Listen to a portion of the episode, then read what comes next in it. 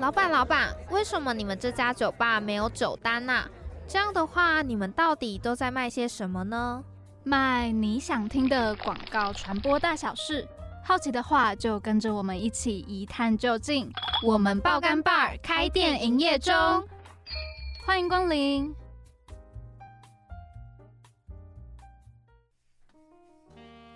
Hello，大家欢迎来到我们爆肝 bar，我是 Patty。Hello，大家，我是 Joyce。我们这个学期呢，很完美的诠释了我们爆肝 bar 这个词的意思。没错，对，我们现在超爆累。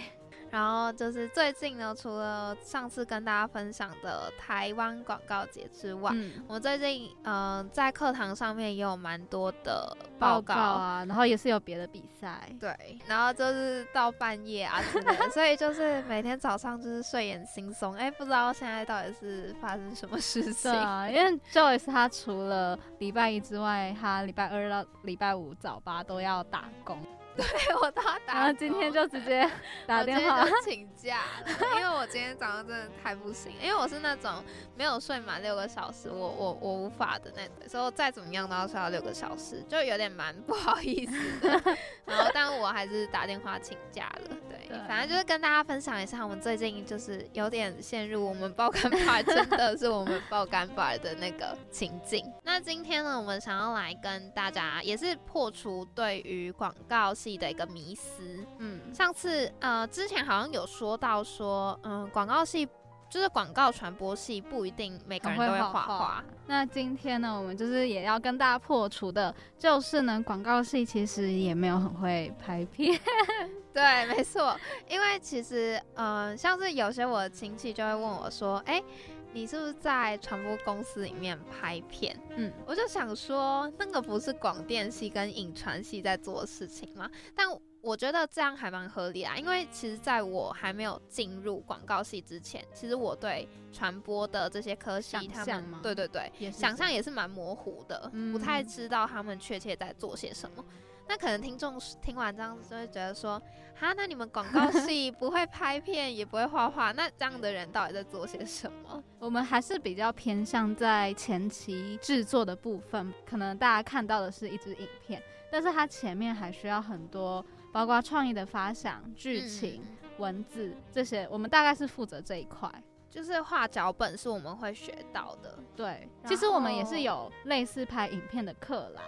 只是他可能比较没有像是影传系的课那么的专精，不太会教你说这些设备要怎么使用，它反而就是让你有一个基础概念，说你要怎么拍，然后用什么角度，那个灯光可能要基础的灯光要调成怎样，大概就是这样而已。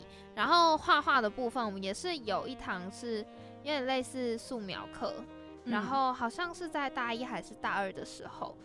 但是除了那堂之外，我们其实其他就很少碰到画画，所以，呃，像是我们系上有一些人对于画画或是拍片比较厉害的人，他们其实也都是用自己课余的时间再去自己学习。对，我觉得广告系就有点像是气管系那样子，呃，什么都知道一些，可是你真的要专精哪一个事情，就是要看个人的造化了。对啊，嗯，但是我觉得好玩的地方是。我们其实有很多的作业或者是比赛，都是需要运用到拍摄拍摄，对对对。像我们这学期就是有一个比赛，像是那个之前好像有也有跟大家提到说 Young Lions 的那个看成比赛，它就是要拍片。然后还有另外一个是 Future Young Lions，然后它是专门给大专院校的学生还有高中生，然后去比的一个，算是也是砍城系列的一个比赛。对，也是青年竞赛那一种。对，那这些其实都是需要一些美感的。反正我们最近就是在一个水深火热之中啦。没错，没错。对，好，那接下来呢，我们就先听听看今天的广告案例，然后再介绍我们的来宾吧。每一杯调酒都是独一无二的，不一样的心情，不同的想法，碰撞出独特的滋味。可能酸，可能苦，也可能涩，也可能是甜的。今日特调，错过不再。在今天的广告案例里面呢，我们想要跟大家介绍一个比较特别的案例，因为我们以前好像都没有跟大家提到过政治广告，而且其实平常大家也不太有机会看到。对啊，可能现在最近快选举，会慢慢有很多的广告啊，或者是路边那种叫的那种，叫的是什么啦？我突然忘记那个是什么名字。大声公哦，对对对，就是大声公口号之类的，对对，开车会经过的那种。哦，你说那种宣传车在路边会听到，还有像是海报啊，在那个墙壁上面的海报，而且最近那个 radio 上面有很多很多的精选广告。你说广播吗？对，哦，真的，我最近很少听广播。因为我这礼拜有回去，呃，上礼拜有回去，嗯嗯然后车上就一直播大的精选广告。那会不会有不同档级的人？应该会吧，可是他应该会错开错开那个时段。好，反正我们今天就是要来跟大家讲一下政治广告，不论这个政治人物是谁，对，单看它的内容。对对对，我们就单看它这支广告的切入点。那这支广告呢，它主要就是，嗯，我觉得它蛮特别的一个切角是它。故事呢是锁定在年轻人，但是他想要说服的是家长。对，我觉得这个还蛮特别的，可以先跟大家讲一下这个它的标题。对，这个它的标题呢是你有多久没有听你的孩子说话了呢？有一种在诠释亚洲人的生活习惯的那种感觉，它还蛮不一样，就是它有颠覆亚洲，比如说亚洲社会，你可能都会听到说。别人长辈都会跟你讲说，你要听爸妈的话，你要乖乖听话，要听长辈的话。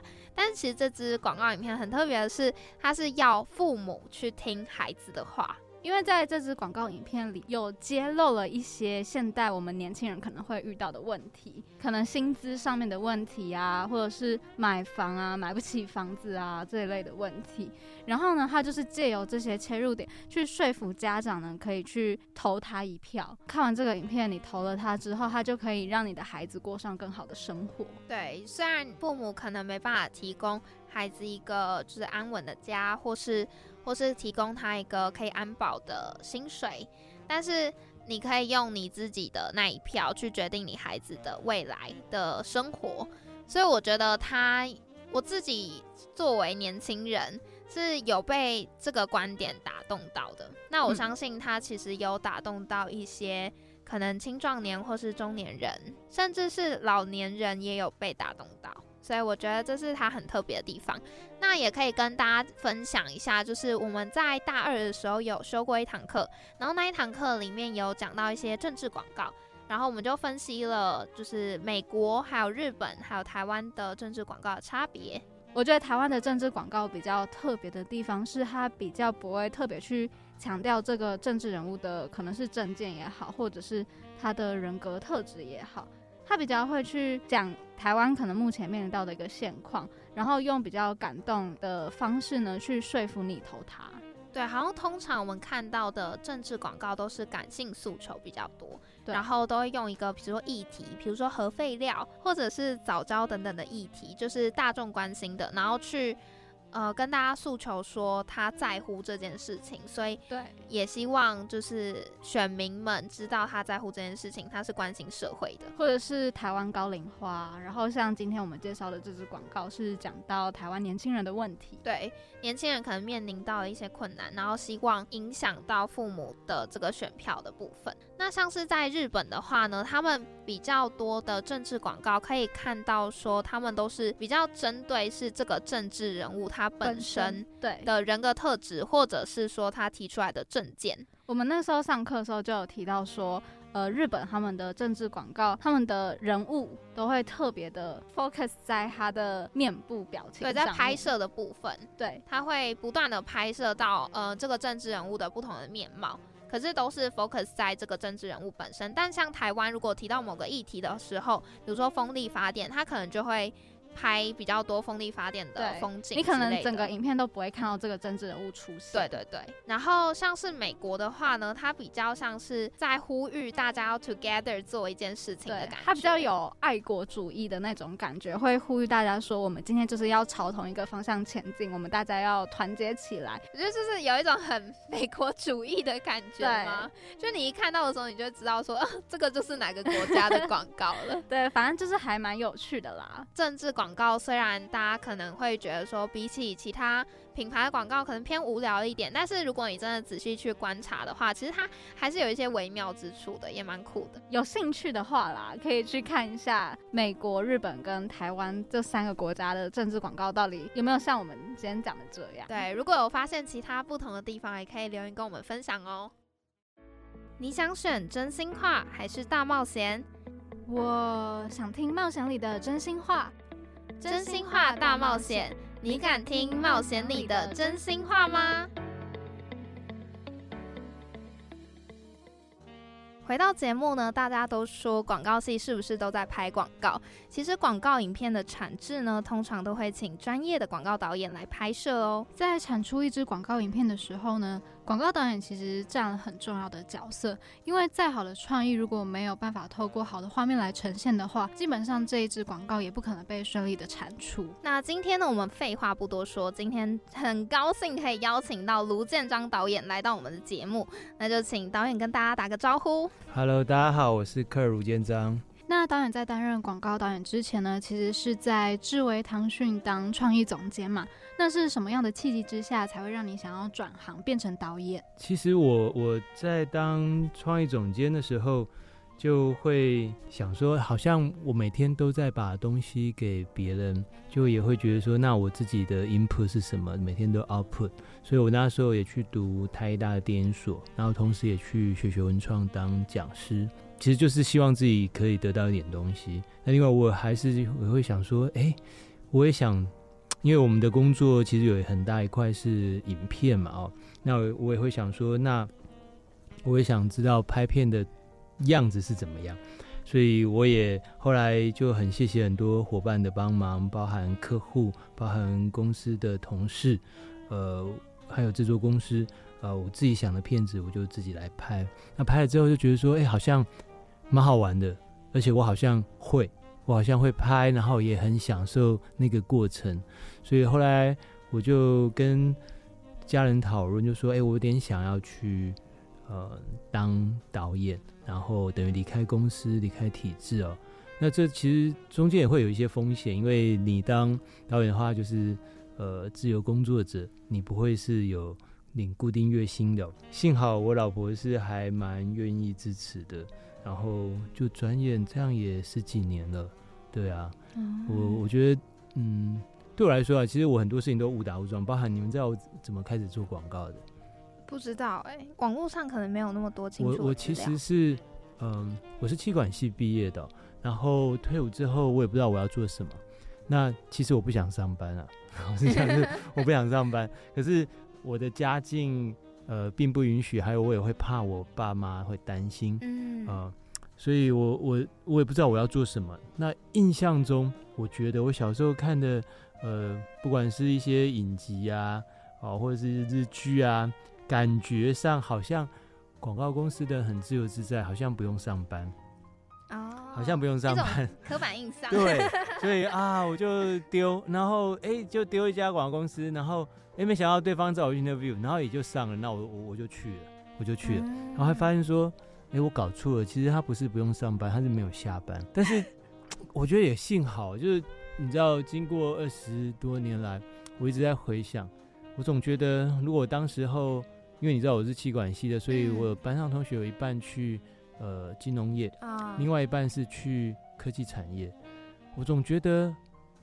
难抵难以想象，有点难以想象，说我去这两个产业，然后在办公室里头，然后每天，呃，你知道准时上班，然后准时下班，然后听听很多命令啊。我觉得我本来就不是那样的人，可能我如果去的话，可能会成为一个非常非常糟糕的 上班族哦，也不一定。但刚好。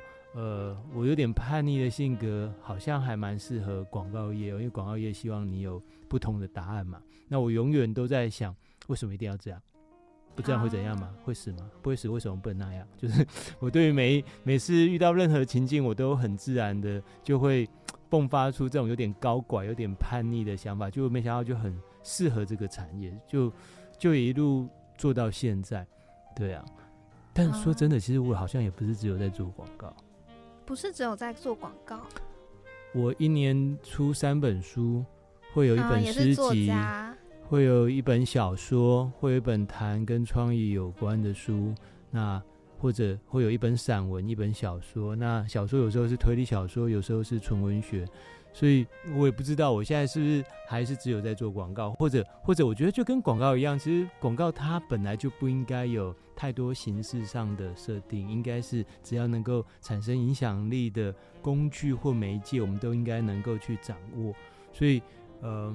譬如说啊，我是文案出身的，我就会觉得一个文案，他要能够写长文案，也要能够写短文案，也要能够会写歌，也要能够会写诗。那就算你要写文言文，你也应该要会。那就算你要写的像呃公文或者布告啊、布告栏的那种硬邦邦的文字，我觉得你都应该要有能力能够回应。所以我觉得，呃，说真的，我觉得我现在比较不会把自己。当成只是一个广告人，甚至我认为所谓的广告人本来就应该是创意人。创意人应该是任何跟创作有关的事情，他都应该能够试着做看看，然后在这里头得到乐趣，甚至创造一点点的影响力。这样听起来的话，导演是从小就对文学很有兴趣吗？诶，对啊，因为我从小因为家境的关系，其实我我没有什么玩具。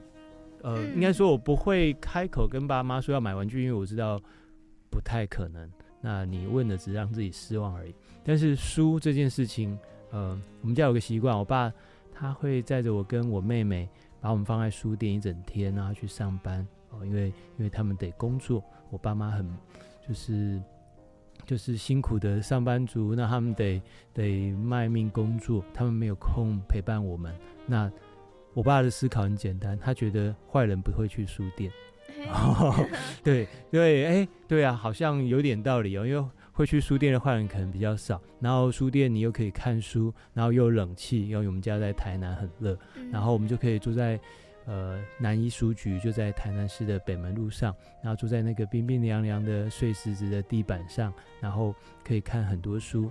那等到我爸来接我的时候，我爸我就会跟我爸说：“哎，爸爸，我今天赚了五百多块哦。”哦，我可能看完两本书，啊，或者两本半的书。那其实，呃，我很早就发现说，阅读是可以让我逃避现实的，阅读可以让我呃忘记眼前的物质上的不完整、不满足。同时，它它好像可以带我去很远很远的地方，然后我在这中间得到很足够的爽度，就是我在阅读里头得到的脑内啡是很高的。我觉得这件事情几乎影响了我一辈子，我就会觉得大概我这辈子就会做这样的事，就会做跟这样的事情相关、相类似的。那但是，但是你回过头来说，在刚开始要就业的时候，你不会想到说跟爸爸妈妈说：“爸爸，那我要当小说家哦。”因为他们会恐惧嘛。嗯，没有固定的薪水。对对，然后你又不是家里有很强大的背景啊，容得你去。挥洒青春，自由自在。呃，我爸，我其实也没有跟他讨论过，但我自己就会觉得说，我应该就跟我之前不会想说我要开口跟他要玩具一样，我就会觉得我应该要有一份工作，但是这份工作可以支撑我，好让我可以可以去做我自己想做的事情。所以我也会建议有其他跟我一样其实热爱创作、想要创作的伙伴。你要记得一件事情：自由是因为你能够自立。如果你无法自立，你其实并不会拥有自由，你只会拥有很多苦闷，还有对自己的埋怨。然后你会抱怨这世界对你不公平，但对你最不公平的，搞不好是你自己，因为你没有先把自己养活，而误以为你要去追逐梦想，但结果你追逐到后来，它还只是梦想。我觉得真正的 dreamer，真正的梦想者。梦想家，他应该要比任何人都理解现实。你要比任何人都理解现实，你才有机会让你的梦想变成现实，他才会真的被做出来。不要只是做梦，要把梦做出来，否则，对啊，那是有点可惜的。因为某些人搞不好还不像你一样有一些想法，有一些你想做的东西，那你就应该尽量去创造，呃，符合你的资源跟条件。你要尽量去争取你的创意空间，好让你的创意不是只有存在你脑袋里，它要能够来到这个世界里，然后最后去反过来影响这个世界。我们都不想只是被世界所影响吧？对啊，那如果这样的话，嗯，就更应该进入这个世界，更知道这个世界它怎么运作，它怎么运行。然后你知道那些法则之后，你打破它，你超越它，你胜过它。如果想要的话，你你当然也可以嘲笑他了。哦，如果你 很想嘲笑他，但是那一定是在你能够满足他之后，你能够做到这个世界对你的，你知道很多现实条件上的期待之后，哎，你就可以再去满足自己的期待。而这时候，谁想说话，你就叫他闭嘴。你还甚至可以跟他说 “fuck off man”，你走开，你滚开。我我，如果你没有帮我的忙，对不起，你滚开。因为我可以把自己照料的很好，所以你不用对我指三道四，你自己去管好你自己的人生就好了。我觉得我是一个很叛逆的人，我一直到四十几岁，我到现在还是一个不良中年。我从不良少年变不良中年，但是我也要好好的提醒大家，就是如果你觉得你是一个叛逆的家伙，那我就想要问你说，那你做过最叛逆的事情是什么？我认为思考才是最叛逆的事。如果你只是想要说，哎，我我不要照一般的规则，那我就想要问你说，好，那不是照一般的规则，那你是照什么样的规则呢？是你自己的想法吗？你说，哎，结果搞半天，你其实只是不想工作，你只是没有想法。Actually，你是没有想法，而不是你很有想法，你不愿意照别人那样。你可以在做好日常的工作的同时，你可以去做你想要做的事啊。我在广告公司上班的时候，我同时去读研究所啊，我同时去当讲师啊。我在公司的老板非常的高兴啊，对啊，没有人会禁止你的，为什么啊？你就是在工作以外的时间把这件事情做好。然后我在当导演的时候，我同时写书啊，我我同时也旅行啊，那都是你自己可以去做。而且我认为在当代哦，多数的工作，多数的专业工作。它现在都来自于你的人生经验的累积，也就是说，你如果可以在你的本业、你的专业，呃，也就是说那一份钱可以、那份收入可以供给你生活之外，你有越多的故事、越多的经历，通常他会回过头来帮助你。也就是说，我认为一个 engineer、一个工程师，如果他又懂古典音乐，他又会玩冲浪。他又喜欢呃森林，他可能就会比另外一个只会工作、什么兴趣都没有的 engineer 来的更精彩、更丰富。而就专业的角度而言，他一定也会有更多的机会。所以，导演，你觉得在做一些创意啊，或者是担任广告导演的时候，最大的吸引你的地方在哪里？我认为哦，比方说广告，比方说创作。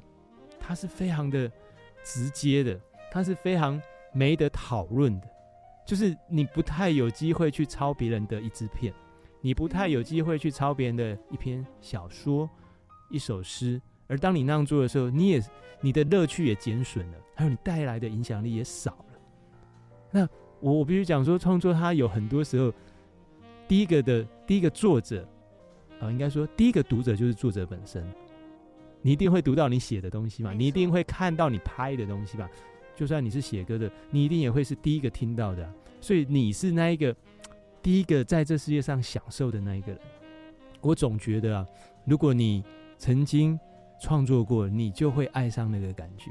它就跟运动一样，如果你呃曾经在运动里面得到乐趣，你就会持续去运动。然后哎，结果你的运动能力就越变越好，所以你在这里头又得到成就感。然后又得到乐趣，那当然里头还是会有辛苦，可是因为那个辛苦，让你知道你跟原来自己不一样了，而这个不一样，其实就是快乐的来源。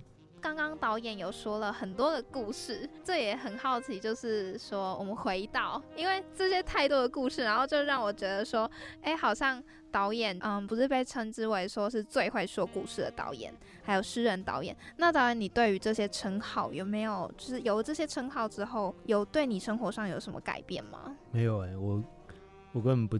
不在意这些 说法，我们自己是做广告的，我们都知道很多文字语言，它是文案，它是行销语言。三号，呃，我不能说它没有在这世界上发挥作用，但我总觉得事物的本质才是最重要的。就好像，呃，很多诗集哦，你如果只有光看书名啊，你可能不了解，然后也没有感受。我觉得很多时候还是应该要读进去，然后就好像你像你刚刚讲一些称号啊，我也都觉得那只是说说吧。对啊，甚至有人说什么啊，我记得每次都有人说我是个什么鬼才导演，那我就会补一句鬼才相信。对啊，就是对你，那你就理解我对于这件事情的看法。我从小到大最害怕、最讨厌的就是教条主义，就是形式主义，就是假装，就是啊，我们有一些规定，所以大家都要照那规定。那我就想要问，那照这规定啊，不照这规定会怎样吗？会死吗？如果不会死，那我们为什么一定要这样？啊？不这样，我们不是就有其他的可能性吗？那同样的，我也会很害怕一些随着一些 title 有没有？随着 title 而来的，哎，怎样啊？那个人因为他的 title 是那个，所以他讲话就比较有意义吗？我觉得未必耶，我觉得未必耶。以当代甚至是网络时代而言，那些 title 越大的人，可能他对于网络现状或者正常人，好，我用正常人这字眼，可能是更精确，就说。一个抬头越高的人，他的生活形态可能就跟一般人、普通人、正常人是离最远的。你有想过这件事吗？总经理、执行长、董事长，在这会里头，如果这是这个会议是跟广告、跟行销、跟跟任何要去创造、创作可以去影响人的作品有关的，那我认为抬头越高的人，他讲出来的答案可能是最偏离、最背离事实的。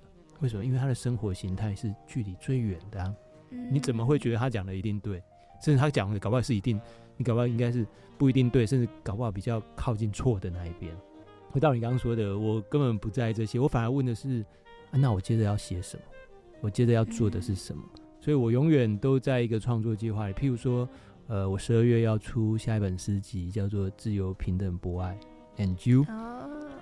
还后面有个问号。呃，自由、平等、博爱，当然是我们从小就知道的，是一个什么法国大革命的精神。可是我们每个人都背过，也都会念，但它会不会就只是一个口号？然后真正实际去做？对，还有我有时候会想说，人生就好像一个旅途哦。那我们有走在自由路上吗？我们有站在平等街口吗？还是我们有没有在正博爱路上？你懂我意思吗？就是如果我们是一个人。理论上，我们就会想要活得自由，甚至我们也不想要去影响或限缩别人的自由。而这又回到下一个：我们有用平等的精神、平等的态度去对待另一个人吗？还是我们就是那一个贫富差距激烈、阶级不平等的帮凶呢？我就说，当你遇见一位帮我们清理垃圾的伙伴，你对待他的眼神，跟你面对一个穿着西装从名车上面走下来的先生，你的态度是一样的吗？但我跟你讲哦，前者可能影响你生活比较多。就好像有一阵子大家都会说要，诶什么什么某某先生语录，什么科技业的大老板讲了什么啊什么先生语录。我想说，哎拜托，这辈子我可能任何事情都跟他无关诶，他讲什么其实跟我无关诶。可是我家我们社区的那一位帮我们整理垃圾的，如果他有一天请假，只要一天就好，我们就惨了。你知道过年的时候他们会停止收垃圾吗？因为他们要休假三天，一天而已哦，一天而已。光我们社区，我们社区是有很大的那种冷藏柜的，嗯就马上堆满。他们也会说啊，暂时不能丢。好，所以我们就得把自己的垃圾放在自己家的阳台，对不对？两天，我跟我女儿站在那，我们就很惊讶的发现，我们平常。每天习以为常的，觉得根本没有什么的，其实是非常幸福的。我们毫不在意、毫不在乎的，其实是有人帮我们解决了我们的问题，而我们竟然眼睛看不见他们。我觉得导演讲的非常的有道理耶，就是这种事情可能在日常生活中发生，但是其实我们没有，有时候没有很细心的去观察到这件事情。我觉得今天这样听下来，感觉导演就是一个。需要去不断的关心周遭，然后需要去体验生活的一个职业吧。对，我觉得，呃，像是卢导，就是听完他刚刚那一段访谈之后，我会觉得说，哦，原来导演就是他能拍出这样子那么多精彩的广告影片，然后又可以深入人心，是因为他其实观察很多日常生活可能平常人不曾注意到的一些小事情，要在生活上有所体悟，感觉才能创造出更感动人心的故事啦。没错，那我们今天我们爆肝 bar 就到这边告一个段落喽。我们的首播时间是晚上八点半到九点。我是 Joyce，我是 Patty，我们下次再见喽，拜拜拜。